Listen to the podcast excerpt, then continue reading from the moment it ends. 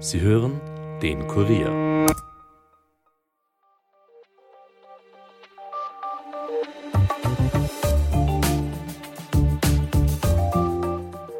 Pandemie, Kriege, Inflation, Energiekrise, Klimawandel, Untersuchungsausschüsse, Kanzlerwechsel, Rücktritte, Chatverläufe, Gerichtsprozesse. Die letzten vier Regierungsjahre waren durchaus von externen und internen Krisen geprägt. Vor fast genau vier Jahren haben sich die ÖVP und die Grünen auf ein Regierungsprogramm geeinigt. Gemeinsam mit Christian Böhmer aus dem Kurier Innenpolitikressort ziehen wir hier im Podcast Bilanz. Was wurde umgesetzt? Wann war es für die Koalition mehr als knapp? Und was hat gar nicht gut funktioniert? All das hört ihr im Interview. Mein Name ist Caroline Bartosch. Es ist Donnerstag, der 4. Jänner und ihr hört den Daily Podcast des Kurier. Schön, dass ihr zuhört.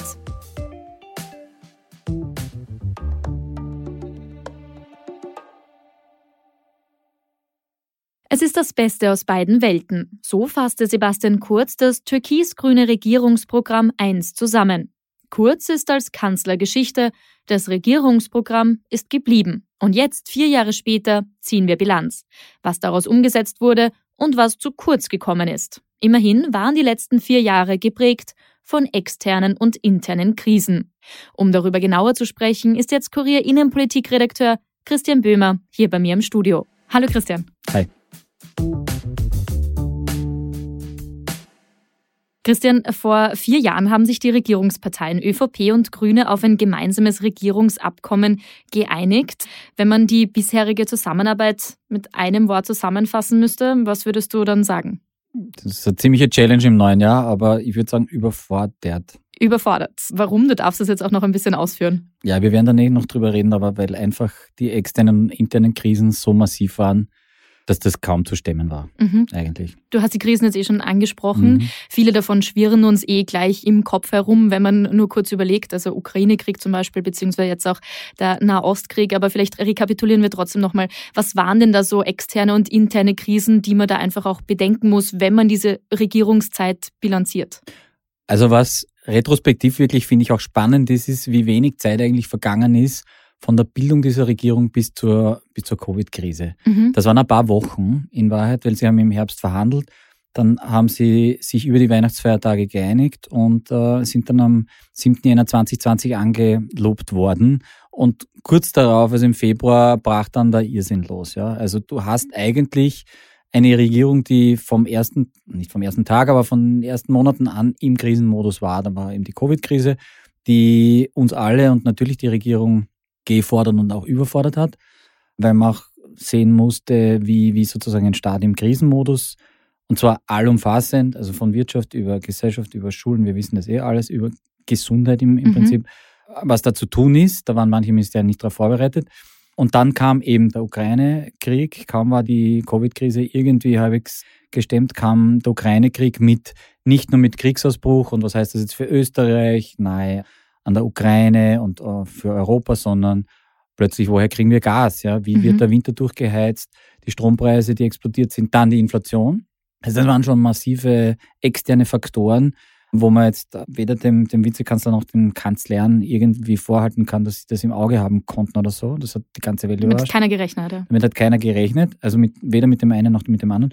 Und dann gab es halt ein paar interne Krisen noch dazu on top. Ja, du hast es jetzt eh gerade schon so ein bisschen angesprochen und zwar hast du das Wort den Kanzlern nämlich ja. schon verwendet. Das ist schon der erste Hinweis auf die ein oder andere interne Krise, die es da auch in diesen vier Jahren gegeben hat, oder? Genau, die uns heute beschäftigt, die auch die nächste Regierung beschäftigen wird. Ich glaube, soweit können wir uns aus dem Fenster Fenster lehnen.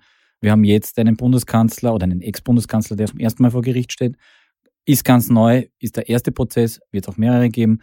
Und diese Krise, vor allem eine ÖVP-interne Krise, äh, Stichwort Schmidt-Chats, eine ehemalige Familienministerin, die da im Zentrum auch stand mit, mit äh, Frau Ministerin Kamersin etc., die hat natürlich auch ganz viel gemacht, weil diese interne Krise der ÖVP natürlich mit einer Partei wie den Grünen, die angetreten sind mit transparenter Politik, mhm. mit anständiger Politik und so weiter, für die wird es besonders fordernd. Das wäre für jede andere, das wäre auch für eine große Koalition fordernd gewesen. Das wäre möglicherweise auch für eine FPÖ durchaus fordernd gewesen.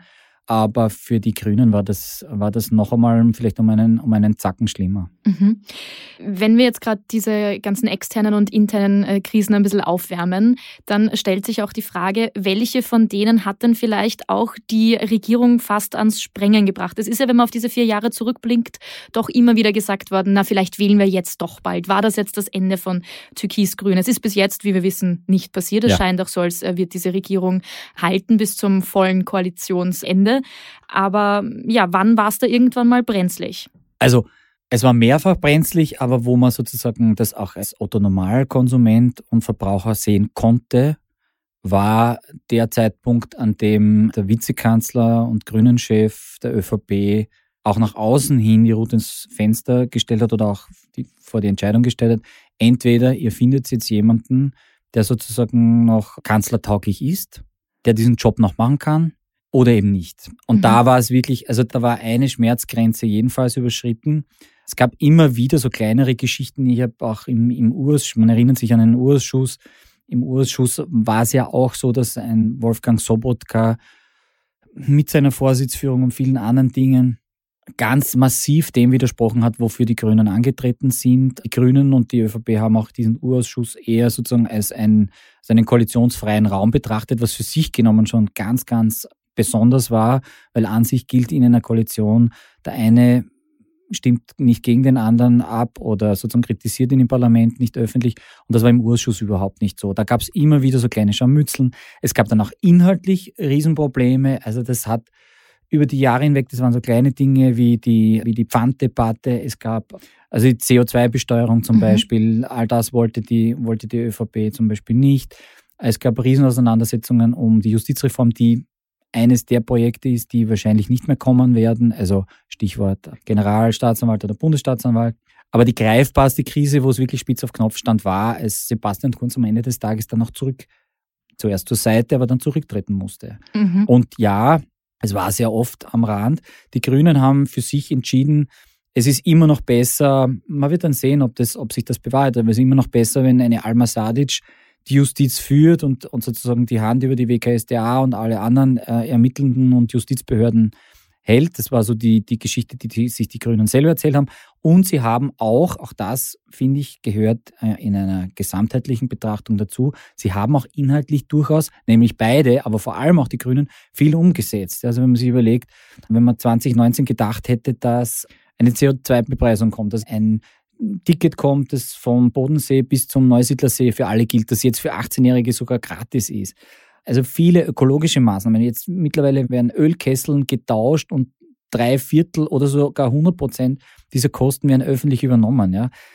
Ich weiß nicht, ob eine ÖVP-geführte Regierung mit der FPÖ oder mit der SPÖ oder mit wem auch immer diese Ökomaßnahmen oder diese Umweltmaßnahmen in dem Ausmaß und Umfang umgesetzt hätten. Und auch nicht zu vergessen, ich meine, kommt erst 2025, aber die ganze Transparenzfrage, ja, Amtsgeheimnis. Mhm. Amtsgeheimnis ist, auch wenn wir sehr spät dran sind in Europa, aber ist jetzt gefallen.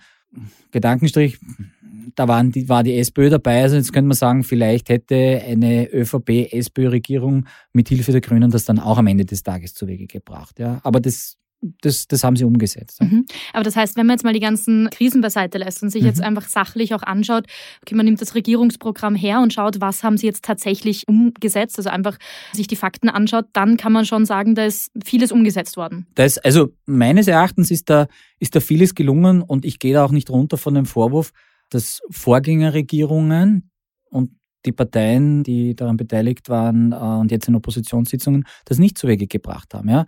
Das ist sehr sperrig, aber diese kalte Progression, was heißt das? Das eigentlich war das über Jahrzehnte gelernt, dass die Steuerstufen einfach, einfach steigen oder du automatisch als, als Bürger in eine höhere Steuerstufe rein äh, plumpst, der Staat mehr Geld einnimmt und der Finanzminister dann am Ende oder zur Mitte einer Legislaturperiode dann großzügigerweise eine Steuerreform schnürt und den Menschen dieses Geld zurückgibt. Das ist jetzt abgeschafft. Ja. Es ist automatisiert so, dass wir nicht automatisch in höhere Steuerstufen durch die Inflation plumpsen ja, oder fallen. Das ist das eine. Was haben wir noch gehabt? Wir haben die erwähnten ökologischen Maßnahmen, CO2-Bepreisung, da muss man eh schauen, ob das die nächste Regierung nicht wieder rückgängig macht. Aber mhm. es wird sozusagen, es wird alles, was die Umwelt schädigt, wird einfach teurer, auch wenn es nur kleine Summen sind, aber wird teurer. Und im Gegenzug kriegt man, ich glaube, diesmal war es, oder es ist immer im September, kriegt man Geld vorab vom Staat überwiesen, dass man dann idealerweise vielleicht für eine Jahreskarte, für ein ÖBB-Ticket oder was auch immer einsetzt. Ja. Das ist gelungen. Wir haben über das Amtsgeheimnis haben wir uns schon unterhalten. Also Amtsgeheimnis fällt. Mhm. Das ist schon, schon, beschlossen. Das ist beschlossen. Das wird jetzt ein bisschen dauern. Da gab es auch, weil wir vorher drüber geredet haben, wo sich äh, Grüne und ÖVP nicht, nicht einig waren. Da war tatsächlich die Frage, wenn ich jetzt als Bürger, als Christian Böhmer von meiner kleinen Gemeinde mit 700 Einwohnern und eineinhalb Gemeindesekretären alles wissen will, ja, wo verlaufen welche, was nicht, Infrastrukturprojekte, welche Stromverträge hat die Gemeinde abgeschlossen, wo liegt das Geld der Gemeinde und so weiter. Das sind alles Auskünfte, die ein bisschen Arbeit bedeuten. Und die, glaube ich, durchaus ernstzunehmende Befürchtung der Gemeinden war, dass Querulanten dann irgendwie jede Woche fünf Anträge stellen und wenn sie dann nicht nach drei Wochen eine Auskunft bekommen, hat der Bürgermeister oder der Gemeinderat ein Verfahren am Hals und das will man nicht. Ja, so. Aber grundsätzlich ist trotzdem dieses Amtsgeheimnis jetzt Geschichte und alles, was ich als Staatsbürger wissen möchte, kann ich wissen. Und die größeren Gemeinden müssen es automatisch veröffentlichen und die kleinen müssen halt, oder machen es halt, wenn du, wenn du sie fragst. Aber bisher war die Denke eine andere, nämlich alles ist geheim und nichts ist öffentlich. Und das ist schon spät, aber doch das ist ein Paradigmenwechsel, den haben sie auch hinbekommen. Mhm. Wenn du jetzt ein bisschen Bilanz ziehst, wie du es gerade gemacht hast, äh, kann man dann auch irgendwie sagen, wer ist denn jetzt von beiden Regierungsparteien unter Anführungszeichen besser weggekommen? Es hat ja durchaus über diese vier Jahre immer wieder geheißen, naja, da verbiegen sich die einen für die anderen und äh, gehen quasi von ihren Werten weg. Also kann man da irgendwie bilanzieren, wer ist jetzt besser weggekommen? Besser ist, ist schwierig, ja. Also die Grünen müssen sich sicher den Vorwurf gefallen lassen, dass sie bei sehr vielem was ihrer Haltung oder ihrer Kultur vielleicht oder dem, wofür sie gewählt worden sind, in der Politik, da haben sie schon die, die Schmerzgrenzen sehr gedehnt und sehr, sind auch teilweise drüber hinweggegangen. Ja, also an sich diese ganze, alles was mit den Schmidt-Jets zu tun hat, dieses ganze Beinjob-Tool und alles, was da jetzt noch von der Justiz aufgearbeitet wird, ist politisch gesehen schon einmal extrem schwierig für eine, für eine grüne Partei, da zu sagen, okay, ihr seid noch unsere Partner. Ja, das schaut zwar alles ganz grauslig aus, aber ihr seid unsere Partner. Da haben sie viele Zugeständnisse gemacht. Umgekehrt, meines Erachtens, haben die Grünen im Vergleich eben zur ÖVP wahrscheinlich greifbarere Ergebnisse für ihr Klientel rausgeholt. Ja. Also das dicke, die, das ÖV-Ticket, das gratis ÖV-Ticket ist angreifbar. CO2-Bepreisung ist in der eigenen Klientel erklärbar. Fall des Amtsgeheimnisses ist erklärbar. Die ÖVP hat so diese Leuchtturmprojekte nicht unbedingt in dem Sinn, aber sie hat zum Beispiel, was sie was ja vorher auch niemand für denkbar gehalten hat. Sie hat, das war damals noch der Finanzminister Blümel, sie hat gesagt, die, die Wirtschaft retten wir, kostet es, was es wolle. Ja, und hat unfassbar viel Geld in die Wirtschaft gepumpt, in, zum Beispiel in der, im Zusammenhang mit der Covid-Hilfe und hat uns da auch insgesamt drüber geholfen. So, das war das eine. Jetzt kann man sagen, gut, da sind sie einfach über ihren Schatten gesprungen, da haben sie aber nichts rausgeholt und nichts umgesetzt. Aber Steuerreform. Mhm. In früheren Bundesregierungen war eine Steuerreform das große Projekt. Ja, wer wird wie wo entlastet? Das ist in dieser Bundesregierung wegen der Krisen, wegen der vielen anderen Themen, die da waren, ein bisschen untergegangen. Aber die, die ersten Progressionsstufen sind auch gesenkt worden. Also wir zahlen jetzt für unser, für das erste Einkommen, das wir haben und die niedrigeren Einkommensgeschichten zahlen wir einfach weniger Steuern. Ja? Und kann die ÖVP meines Erachtens auch zu Recht sagen, naja, das ist jetzt schon ein Leistungsanreiz, ja, weil, weil die, die arbeiten gehen, äh, von dem ersten Geld, das sie bekommen, einfach mehr haben. Also sie sind sich beide nicht schuldig geblieben. Vielleicht im Verhältnis auch, man muss mal eines noch einbringen, dann bin ich schon am, am Schluss, aber die ÖVP ist natürlich viel, viel größer, hat einen viel höheren ja. Wahlerfolg gehabt als die Grünen. Und da, wenn man das irgendwie in, ein, in eine Relation setzen möchte, hat diese Regierung zum ersten Mal gezeigt, dass du als, oder für meiner Erinnerung nach zum ersten Mal gezeigt, dass du als kleiner Partner durchaus relativ viel rausholen kannst. Weil in früheren Koalitionen war es immer so, dass der, dass der Junior-Partner quasi weniger umsetzen konnte als der, der große Partner, auch mit dem Argument, naja, ihr seid ja kleiner die Wahl gewonnen haben wir und, und ihr seid sozusagen mit dabei in der Koalition. Das war diesmal ein bisschen anders, meines Erachtens. Jetzt haben wir trotzdem den äh, Fall, dass Sie, wenn man sich das Regierungsprogramm anschaut, eben viel umgesetzt haben, trotz äh, multipler externer Krisen vor allem auch. Aber trotzdem ist es auch so, dass die PolitikerInnen von beiden Regierungsparteien sehr unbeliebt gerade sind. Das zeigen ja auch die Umfragewerte. Ja. Wird ja auch immer wieder spekuliert, dass das ein Mitgrund ist, warum dann die Koalition die ein oder andere Krise überdauert hat, weil beide schlecht ausgeschaut hätten bei einer, einer neuen Wahl. Woran fehlt es denn dieser Regierung schlicht und einfach? Hm, ich habe es in einem Leitartikel geschrieben.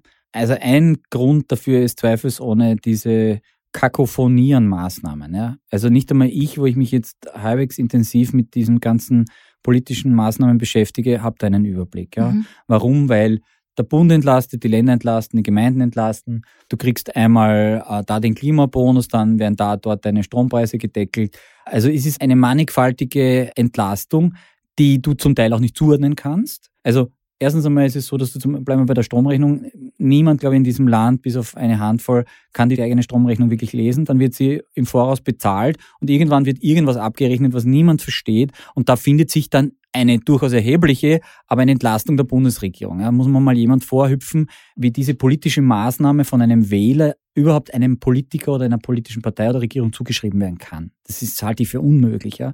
Also die Leute können gar nichts, nennen einmal, wenn sie sich dafür interessieren, können sie nachvollziehen, was diese Regierung für sie macht. Das ist, wenn man es ganz kurz betrachtet, eigentlich ein Irrsinn. Ja, also so schwer hatte man es selten. Jetzt weiß ich schon, es ist alles sehr kompliziert und sehr komplex. Aber, aber Faktum ist, Politik muss nachvollziehbar sein, Entlastungen müssen nachvollziehbar sein. Da muss ich halt was anderes machen. Da muss ich Dinge kostenlos anbieten oder Preise irgendwo senken. Aber ich muss in fünf Sätzen meinen Wählern oder den Bürgern dieses Landes erklären können, warum ich jetzt was gemacht habe und wo sie profitieren. Das kann diese Regierung nicht, weil es viel zu kompliziert ist. Das ist der eine Punkt. Das zweite ist, der Unmut ist nicht allein deshalb so groß, weil die Leute nicht sehen können oder nicht unmittelbar merken können, wo sie, wo sie entlastet werden, also wo die Politik aktiv gegensteuert, sondern weil die Situation nach wie vor schlecht ist. Also die Inflation ist einfach hoch. Ja. Es wurden auch massive Fehler gemacht bei der Inflationsbekämpfung. Das habe ich noch nicht erwähnt, aber zum Beispiel bei den Mieten. Die Miete ist ein extrem wichtiges Thema für ganz, ganz viele Menschen und die Mieten sind dramatisch gestiegen und zwar über viele Monate hinweg und mehrfach. So, das haben sie einfach verschlafen. Und sie haben, wenn wir noch einmal ganz kurz zum Krisen, zum Krisenmanagement gehen, sie haben halt am Ende der Covid-Krise wirklich fatale Fehler gemacht und der größte ist bis heute, und das merkt man, wenn man mit Wählern spricht, wenn man mit, mit äh, Menschen, die Umfragen macht, spricht, die Impfpflicht. Also die Impfpflicht hat, hat wirklich ganz viel zerstört an, an politischem Vertrauen in diese Bundesregierung und was für mich als Beobachter auch sehr interessant ist, viele andere Dinge sind eigentlich dann schnell wieder weg und die Leute vergessen das. Und diese Geschichte, also das, das Endmanagement am Schluss der Pandemie, vor allem mit der Impfpflicht, zuerst Einführung, dann Lockdown für Ungeimpfte, dann irgendwie Abschaffen der, der Impfpflicht, die war ja, wenn ich es richtig im Kopf habe, glaube ich, überhaupt nur vier Monate gesetzlich wirklich in Geltung. Das hat unfassbar viel zerstört. Ja. Und das ist auch, glaube ich, das wird auch ein, ein, ein nachhaltiges, ich merke es auch jetzt bei E-Mails, die ich heute und gestern bekommen habe, das wird ein Wahlmotiv bleiben. Also egal wann jetzt gewählt wird, im Frühling, im Sommer, im Herbst, wann immer, es wird ein Riesenwahlmotiv bleiben. Mhm. Christian, abschließend noch die Frage, du hast jetzt gerade schon angesprochen, Wahlmotiv. 2024 wird auf der ganzen Welt ein Rekordwahljahr. Mhm. So viele Menschen haben überhaupt noch nie gewählt. Auch in Österreich wird gewählt. Du hast gerade schon gesagt, noch nicht ganz sicher wann, aber wurscht, gewählt wird auf jeden Fall. Wie steht es denn jetzt derzeit um die Prognosen? Was sagen die Umfragen?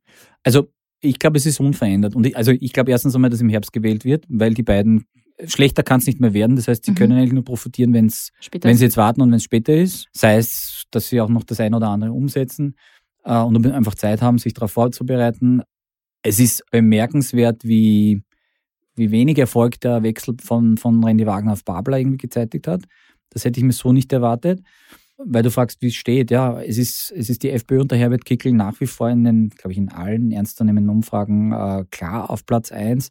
Dahinter gibt es eben das Rennen zwischen ÖVP und SPÖ. Grüne haben im Vergleich zur Wahl äh, 2019 relativ wenig verloren und, und die Neos sind auch so um die, um die 8 bis 10 Prozent. Es sind keine, das ist auch bemerkenswert, es sind keine neuen äh, Parteien mhm. da wird es, glaube ich, auch nicht geben. Ich meine, es gab die MFG, die zwischenzeitlich, wir erinnern uns, ein, ein Hoch hatte und sogar in den Nationalrat hätte kommen können, die auch in Landesparlamenten drin sitzt. Die ist weg. Also der Zorn sozusagen ist auch interessant. Der Zorn auf diese Bundesregierung und ob der Pandemiepolitik von dem profitiert nicht die wegen der Pandemiepolitik gegründete MFG zum Beispiel, sondern die FPÖ. Die hat das extrem, extrem geschickt für sich alles instrumentalisiert. Und ja, jetzt mal schauen, wie sozusagen im Frühjahr und vor allem dann im, im, im Spätsommer der, der Wahlkampf sich anlässt. Ich halte auch nichts von Prognosen, weil dafür ist es viel zu früh und ja. Kann auch viel passieren. Das haben, da kann, wir, naja, das haben wir letztes Jahr wir haben, Was wir auch gelernt haben, ist, wie schnell es in der Politik geht. Ja. Es wechseln Kanzler, es wechseln Regierungsmitglieder. Ähm, davor bist du nie gefeit. Wir sind auf jeden Fall gespannt. Ich sage an dieser Stelle vielen Dank für deine Einschätzungen. Gern. Mehr dazu wie immer auf kurier.at. Und hier gibt es jetzt wie gewohnt einen schnellen Nachrichtenüberblick. Mit Spitzen bis zu 111 km/h ist ein Sturm am heutigen Donnerstag über die Wiener Innenstadt gefegt. Für die Wiener Berufsfeuerwehr gab es außergewöhnlich viele Einsätze. Mehrere Bundesgärten wurden sogar aus Sicherheitsgründen gesperrt. Die österreichweit höchste Windspitze verzeichnete laut Geosphere Austria am Donnerstag die Wetterstation Semmering-Sonnenwendstein mit sage und schreibe 134 kmh. In der Nacht auf Freitag soll der Wind aber überall deutlich nachlassen. Und nach dem tödlichsten Anschlag seit Jahrzehnten hat der Iran am heutigen Donnerstag einen landesweiten Trauertag abgehalten und zugleich massive Drohungen gegen die Drahtzieher ausgesprochen. Iranische Vertreter bezichtigten Israel und die USA der Verantwortung für dieses Verbrechen, was von der Regierung in Washington zurückgewiesen wurde. Bei dem Anschlag am gestrigen Mittwoch im südiranischen Kerman wurden nach neuesten Angaben 84 Menschen getötet. Und damit wir in diesem Podcast heute mit einer netten Nachricht aufhören, ein 13-Jähriger hat das Spiel Tetris als erster Mensch bis zum Schluss durchgespielt. 40 Minuten soll der Junge dafür gebraucht haben, um den Highscore zu erreichen und das Spiel damit einfror. Damit war's das für heute von uns. Mehr Infos aus Österreich und aller Welt findet ihr auf unserer Website. Dort gibt's auch mehr Podcasts von uns. Wenn euch einer davon gefällt, abonniert ihn doch gleich auf Apple Podcast oder Spotify und hinterlasst uns auch gerne eine Bewertung. Ton und Schnitt von Aaron Olsacher, produziert von Elias Nadmesnik. Mein Name ist Caroline Bartosch. Ich wünsche euch einen schönen Feierabend und hört doch auch morgen wieder rein. Bis bald.